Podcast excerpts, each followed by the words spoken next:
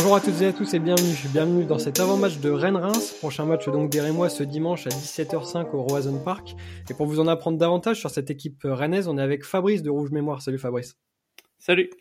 Fabrice, comment ça va? Est-ce que tu es en forme? Parce qu'on vous avait quitté sur une défaite face à Lyon. C'était quand même euh, l'exploit, si je puis dire.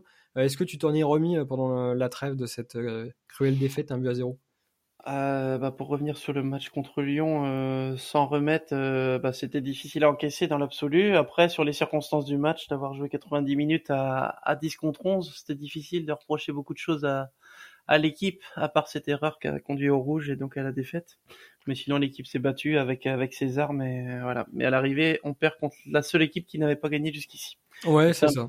C'est un peu triste, mais en tout cas pour s'en remettre, ben le club nous a pas laissé de répit puisque euh, les coulisses ont été assez agitées euh, depuis la fin de semaine dernière avec euh, le coach qui s'en va, peut-être d'autres mouvements encore, un nouveau staff, un nouveau coach.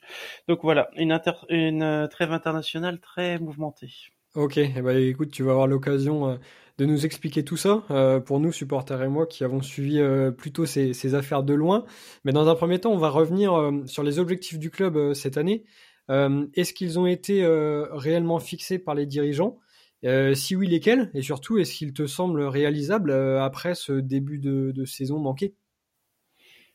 Alors, euh, sur l'objectif qui a été fixé par le club euh, publiquement, euh, c'était une qualification de Champions League. Donc on sait que la Champions League, c'est à compter de cette année pour la France, si elle reste dans le top 5 européen, la Champions League, c'est le, top 4 en Ligue 1. Donc ça veut dire exactement la place qu'on a occupée les deux dernières saisons. Mmh, mmh. Donc en, soi, ça s'entend, cet objectif-là, mais moi, à titre perso... Euh, je trouve pas que le Stade Rennais est dimensionné aujourd'hui pour euh, pour jouer la Champions League euh, dans la durée. Voilà, faire un one shot de temps en temps, pourquoi pas, mais fixer ça comme objectif, je trouvais ça. enfin, moi, j'ai trouvé ça un peu durant l'été un peu présomptueux, on va dire. pour moi, le Stade Rennais est dimensionné pour jouer l'Europe tous les ans, et si vraiment il fait un bon championnat, il sera récompensé par une Champions League.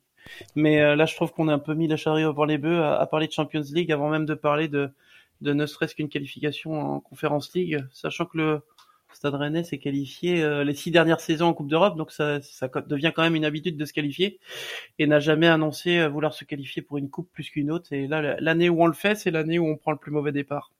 Est-ce que tu peux nous expliquer pourquoi tu étais un peu euh, dubitatif? Est-ce que c'est le mercato qui t'a plus ou moins pas forcément mis en confiance ou c'est juste ce nouvel objectif clairement annoncé? Ouais, bah, bah, oui, c'est une c'est une transition qui me euh, qui moi me me plaisait pas trop parce que pour moi euh, dire qu'on veut être top 4 euh, on peut l'être puisqu'on l'a été les deux dernières saisons. Seulement on n'y est pas arrivé en disant qu'on allait l'être quoi. On y est arrivé à force de saison euh, où l'objectif européen se transformait petit à petit de euh, vers des objectifs un peu supérieurs parce que les performances étaient là. Je trouvais que c'était le bon moyen de fonctionner. L'appétit vient en mangeant, on va dire. Mmh. Mais là, euh, j'ai le sentiment que les choses ont été faites dans le désordre. de vouloir déjà viser très haut avec une incapacité totale de revoir les objectifs à la baisse parce que quand on annonce euh, aux, supporters et aux médias qu'on veut être en Ligue des Champions. Euh, on peut pas annoncer euh, dès le mois d'octobre euh, que finalement euh, on se contentera de la Conférence League. On passe pour des idiots. Donc dans les dans les faits, c'est ce qui va se passer. le club va se contenter d'une qualif européenne s'il y parvient, mais mais restera toute l'année cet objectif qui de Champions League qui voulait dire que Stade Rennais qui a le 5 ou 6e budget de Ligue 1 bah, s'estimait euh, supérieur aux, quatre premiers sur la ligne de départ. Et moi, ça m'a ça m'avait pas plu cet été, ça. Et, euh, et bah, je pense qu'on l'a pris un peu comme un boomerang euh, durant l'automne. moi, d'un point de vue personnel, être européen tous les tous les ans, ça me va très bien, même si c'est la Conférence League. Je trouve que c'est tout à fait dans les cordes du club et, et ça lui ressemble de, de jouer une Coupe d'Europe, quelle qu'elle soit, et pas une en particulier, surtout la plus difficile. Ouais, forcément. Et si on revient euh, sur le mercato estival qui a été réalisé, vous avez quand même perdu Maillard, Doku, euh, pour ne citer que.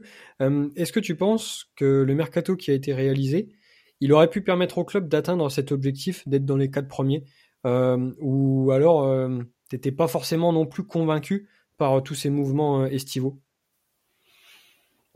Plutôt confiance en, en l'équipe dirigeante puisque, bah, comme je l'ai dit avant, les deux dernières saisons se finissaient à la quatrième place, Sauf que là, bah, comme je l'ai dit tout à l'heure, on, s'est euh, condamné à surperformer en, fixant un objectif encore plus haut, et, euh, et on a condamné donc tous les joueurs qui arrivent à être performants tout de suite, alors que souvent ça demande du temps. On voit Jérémy Doku qui est parti pour euh, Manchester City pour 65 millions. voilà, il a mis entre les blessures et les, et les contre-perfs, il a mis deux ans et demi à se mettre dans le moule et à être très performant. C'est d'ailleurs contre Reims l'année dernière qu'il avait lancé sa saison et on était déjà au mois d'avril. C'est souvent contre euh, nous quand même que les joueurs lancent leur saison. voilà. Euh, je préfère te le rappeler. Voilà, bon, bah, on, va en trouver quelques-uns pour euh, pour dimanche alors. Mais tout ça pour dire que ouais, le recrutement était dimensionné pour une équipe qui veut aller chercher l'Europe. Mais à mon avis, pas pour une équipe qui annonce vouloir jouer la Champions League coûte que coûte. Et, et aujourd'hui, fin novembre, c'est quoi ton regard sur le début de saison rennais? Dire qu'il est manqué, c'est une chose, mais euh, comment tu l'analyses, toi? Bah, Il est manqué euh, en Ligue 1, parce qu'en Coupe d'Europe. Oui, bien sûr. Oui, oui, oui. En, Coupe d'Europe, 9 points sur 12, c'est un excellent bilan. On a même plus de victoires en 4 matchs de Coupe d'Europe qu'en 12 matchs de Ligue 1. Parce qu'on a 3 victoires en Coupe d'Europe et 2, seulement en Ligue 1. Euh, quelle lecture on peut avoir de ça? Euh, bah, en, en, Ligue 1, c'est clairement raté, parce que un point de moyenne par match, c'est pas du tout la 12 euh, points en 12 matchs, c'est pas du tout la trajectoire d'un club qui a des ambitions. Euh, maintenant, on a vu sur les saisons précédentes que la période qu'on vit actuellement, on l'a vécu sur les deux saisons où on a été quatrième, sauf qu'on ne l'a pas vécu en début de saison. Donc ça se voyait bien, ça se voyait moins dans le sens où il y avait beaucoup de points de prix.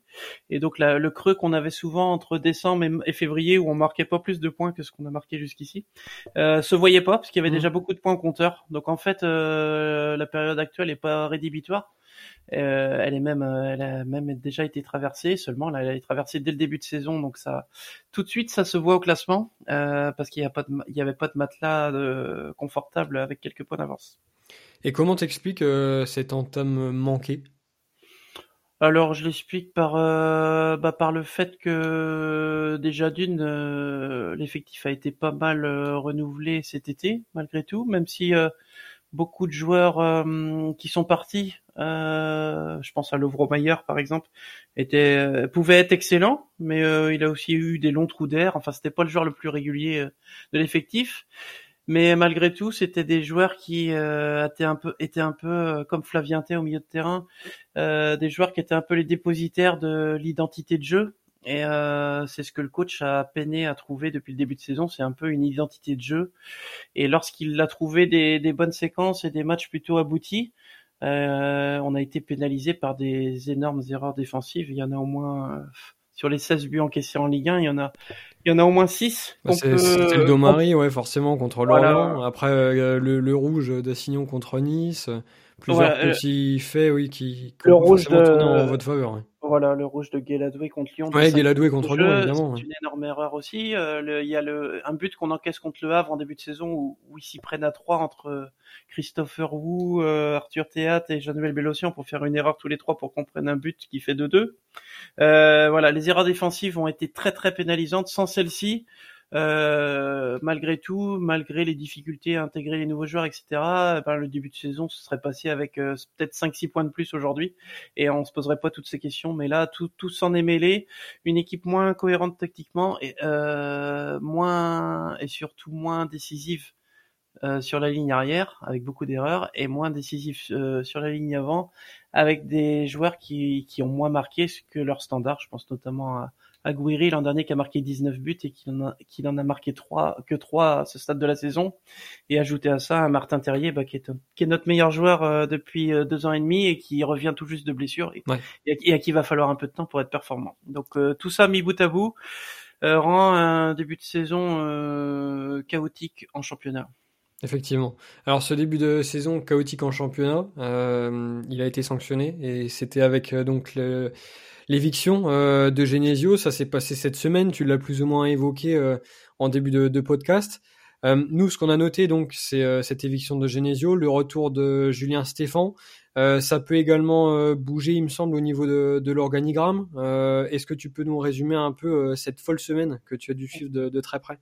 Bah déjà évoquer l'éviction. Hein. Là, on n'est pas sur une éviction, hein, mais sur un entraîneur qui démissionne. Ouais. Euh, parce qu'il ne, bah, ce qui est rapporté à ce stade, c'est un phénomène d'usure, et on le sentait bien dans ses conférences de presse et dans ses, dans son, body language, comme on dit, que le coach n'avait pas l'énergie des saisons précédentes. Et, et donc, ce qui l'a mené là sur cette trêve internationale après une série très difficile sportivement euh, où on doit être sur quatre ou cinq matchs sans victoire en Ligue 1, euh, où euh, ce phénomène d'usure fait qu'il a démissionné et donc a pris au dépourvu un petit peu tout le monde, euh, sauf l'actionnaire qui du coup euh, a rappelé Julien Stéphan.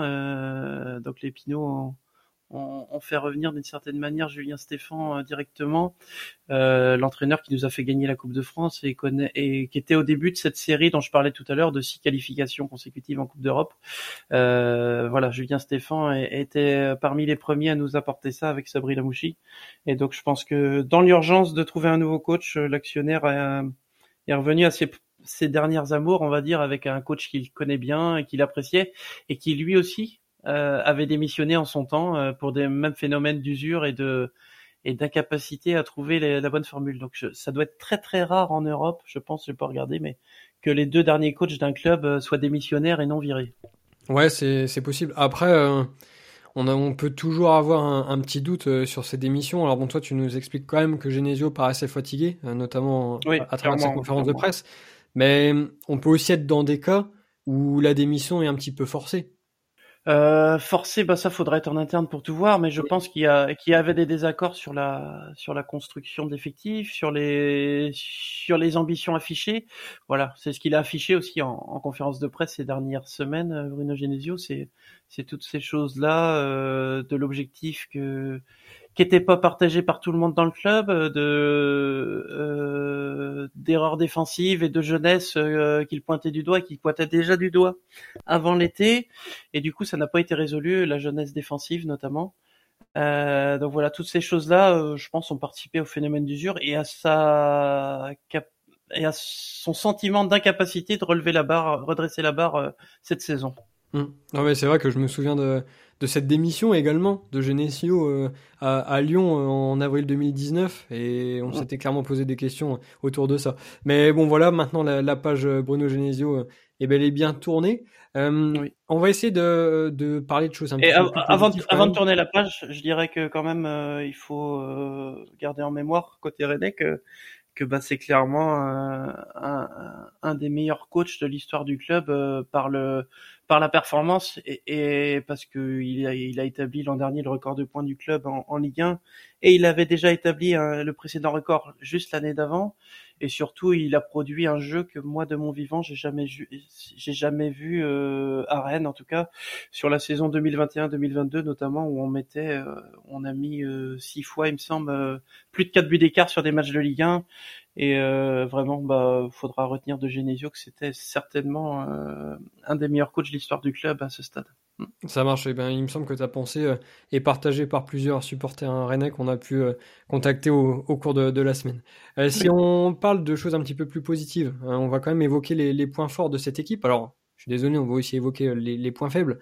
Mais qu'est-ce que tu peux nous dire autour de ça pour toi Quels sont les vraiment les, les, points positifs de cette équipe et au, au contraire les points qui vous ont fait défaut jusqu'à maintenant?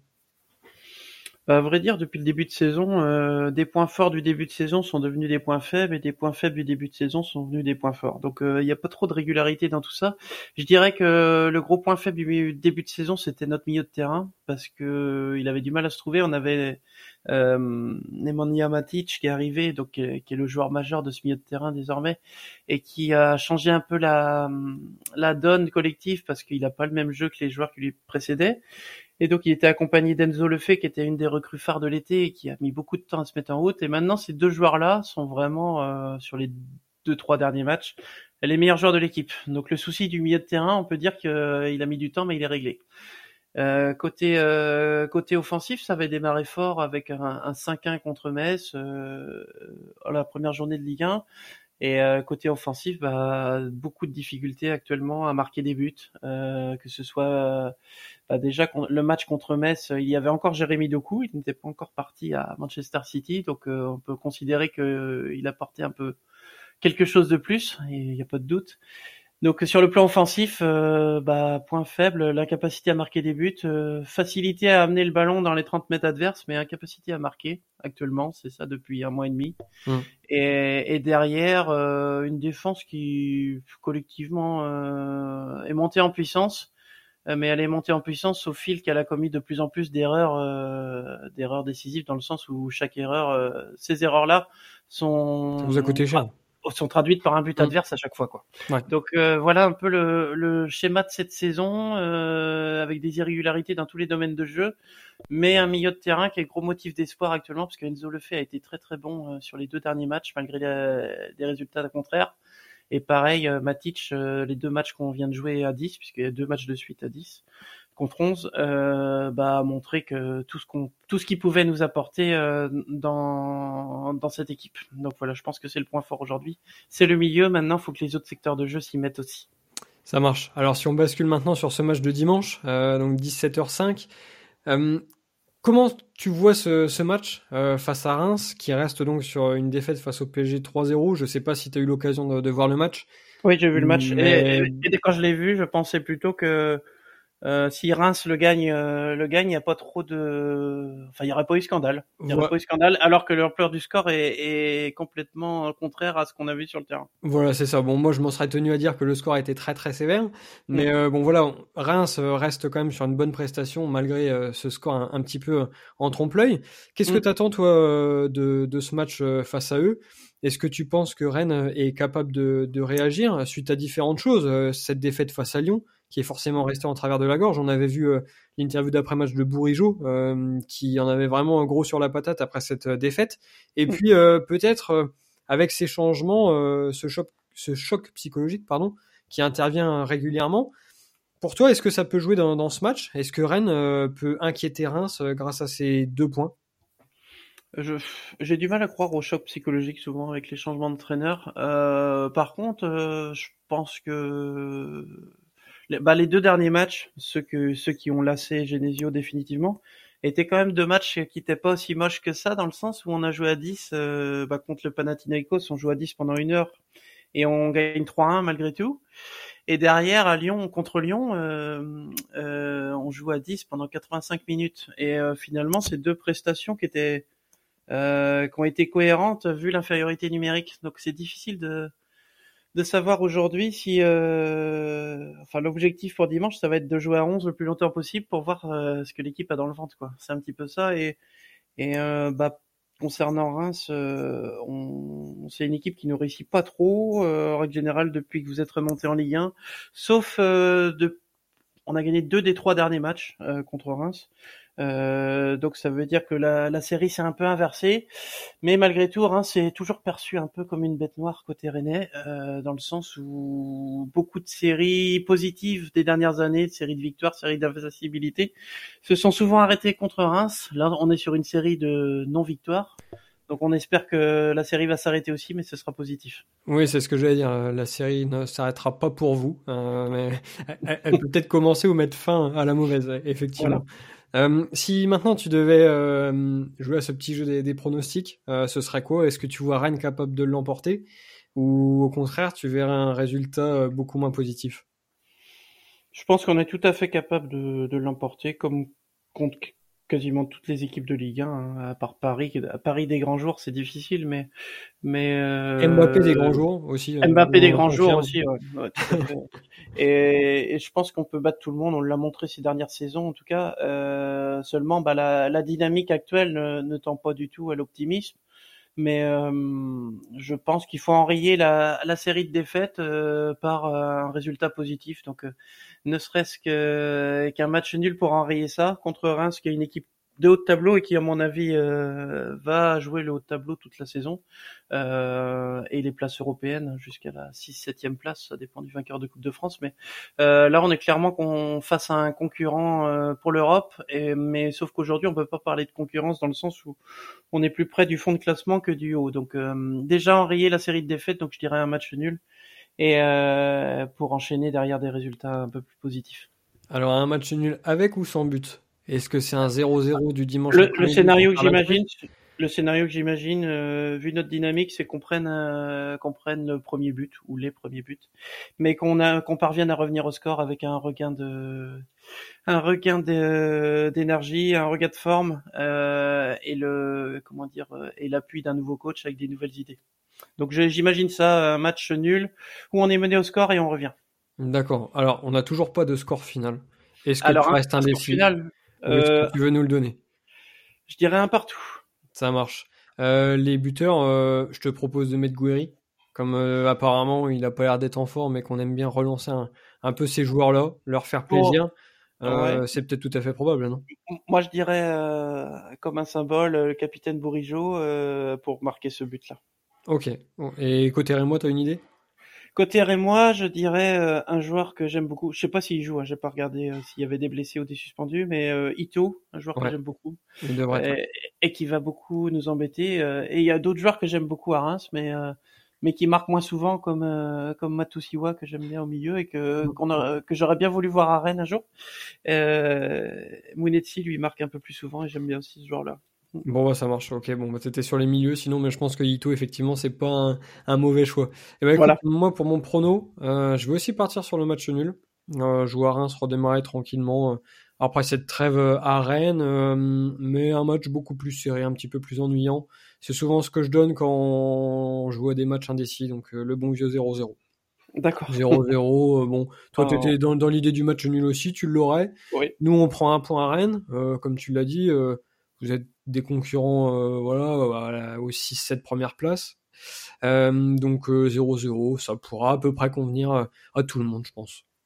Eh ben, marché conclu, mais bon, si on peut gagner, qu'on ne s'en prive pas. Hein. Ça marche. Eh ben, écoute, le message sera passé.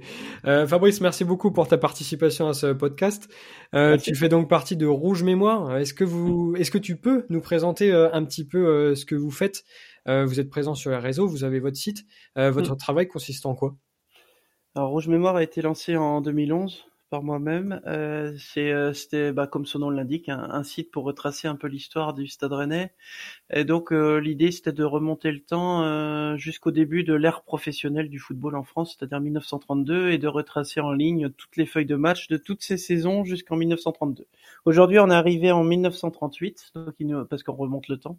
Donc il nous reste plus que six saisons pour accomplir le but 12 ans plus tard. Donc on n'est plus très loin du but. Ok. Et, euh, et, sur les réseaux sociaux, ben donc on fait vivre cette histoire euh, du Stade Rennais en, en rappelant au quotidien euh, les joueurs passés par Rennes, les grands événements, les grands matchs, et puis euh, faire vivre aussi l'actualité via les réseaux sociaux. Mais le, le principal pour nous, c'est d'avoir un, un, site web euh, qui, qui, regroupe toutes les, tout ce qu'on avait envie d'y mettre. Eh ben, écoute, on encourage donc les supporters rémois à aller faire un, un, petit tour sur votre site web pour retrouver des anciens matchs, des anciennes confrontations, des anciens joueurs passé par Rennes ou Reims, Sibatcheux, c'est le premier qui me vient en tête, je suis désolé. Je peux, euh, je peux t'en citer, j'ai l'affiche sous les yeux. Hein. Euh, voilà. Il y a Jean, pour les plus anciens, il y a Jean-Luc Haribard. Pour les Julien Ferret, euh, je Lucien Aubet. Lucien Aubet, ah oui, alors là, oui. Là, Lucien Aubet, euh, en récent, qu'est-ce qu'il y a? Johan Carasso. Edouard Mendy. Euh, les gardiens. Rafik, Rafik Guitane. Rafik Guitane. Euh, Benjamin Mukanjo. Ouais, j'avais totalement oublié son passage à Rennes. Mais euh, ouais, il a jamais joué en pro Rennes. Il était euh, post-formé, c'est tout. Ah, et surtout à Marie Traoré, notre, euh, Traoré. notre fabuleux capitaine qu'on a tant aimé. C'est parfait de, de, terminer sur lui. Franchement, on pouvait pas mieux finir ce podcast. En tout cas, merci beaucoup pour ta participation. Rendez-vous donc dimanche 17h05 pour ce Rennes-Reims. Et nous, on se retrouvera dès la fin du match donc pour le, le débrief en, en, podcast de ce, de ce match en espérant donc une victoire rémoise quand même, même si bon, le match nul a l'air de convenir à tout le monde. Alors passez une excellente fin de la semaine et à très vite pour ce débrief. Salut à tous.